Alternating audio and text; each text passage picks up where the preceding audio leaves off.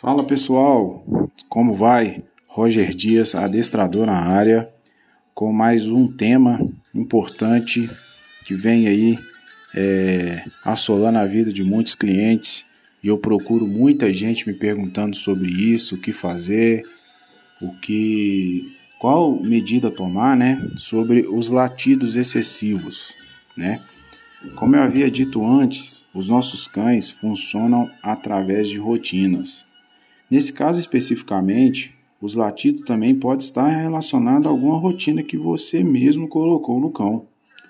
Quando o cão late e você xinga e ou direciona ele algum som, sabe, algum ruído, ou até mesmo a própria fala do nome do cão, né? É, sem querer você está reforçando esse comportamento. Então, arremessar objeto, né? Eu já vi casos de gente que joga chinelo, sapato, é, pode parecer com que o cão é, fique quieto, calado, mas isso você só está reforçando. Querendo ou não, você deu atenção para ele, sabe? Então, assim, toda vez que o cão late para comer e você vai lá, pega a comida e dá, você está reforçando esse comportamento.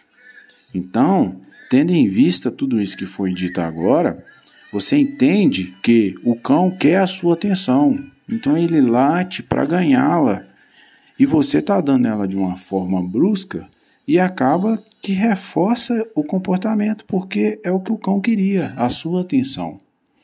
Os cães necessariamente eles não foram feitos para ser abraçados, beijados o tempo todo não. Eles querem a sua atenção seja da forma que for. E às vezes muitos até de forma agressiva, tá? O que é o que eu não aconselho, o que eu detesto. Se eu ver, eu fico muito chateado e, e se puder até interfiro. Porém, é, a gente tem que fazer diferente.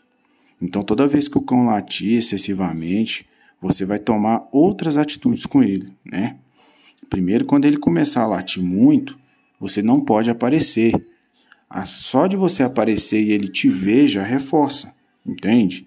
À medida que também você não pode direcionar a atenção a ele, né?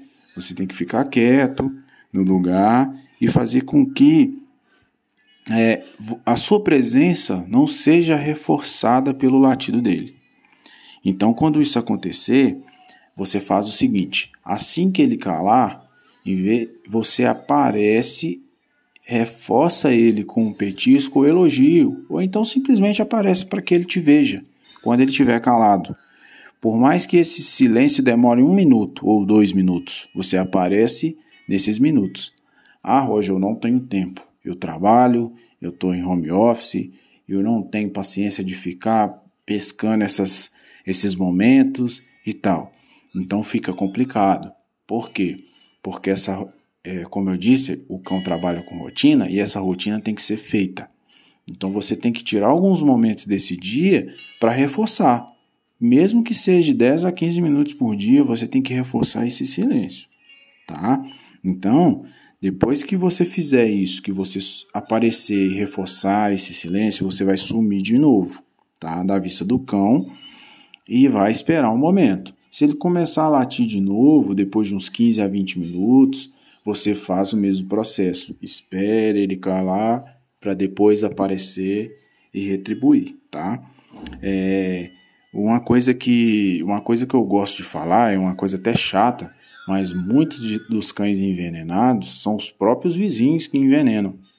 Porque às vezes você tá, acostumou tanto com o seu cão latir demais, mas o seu vizinho não está acostumado. Às vezes é um vizinho que detesta cães, às vezes é um vizinho que trabalha à noite, o seu cão está latindo de dia o tempo todo e ele está querendo dormir e não consegue. Então é um caso a se pensar. Hoje em dia eu trabalho muito isso com os meus clientes. É, explique para o vizinho: olha, meu cão está em fase de treinamento. Eu peço uma compreensão sua, porque eu sei que ele late bastante. Quando a gente dá essa satisfação para o vizinho e fala com que ele, o, que o nosso cão está sendo treinado, a gente dá a chance do vizinho ter um pouquinho mais de paciência com relação a isso, tá? Então essa política da boa vizinhança a gente tem que pôr em prática porque senão essa, essa política só fica no papel mesmo, tá? Então, assim, chegou a hora da gente prezar um bom relacionamento com os vizinhos, porque é importante e é necessário, já que é o nosso cão que está latindo em excesso, tá? Então, o que que eu gosto de dizer? O que que eu gosto de falar com os clientes? Opte por sempre aparecer, opte por sempre tirar o cão do canil, opte por sempre liberar a entrada do cão na casa quando ele estiver calado, mesmo que seja por um ou dois minutos vai pegando esses comportamentos que com o tempo você vai conseguir aumentá-los. Você vai conseguir fazer com que o cão fique mais tempo calado para depois você retribuir. E à medida que ele for entendendo essa metodologia, ele vai diminuir o latido, tá? Eu não vou mentir para vocês que vai parar de uma hora para outra não.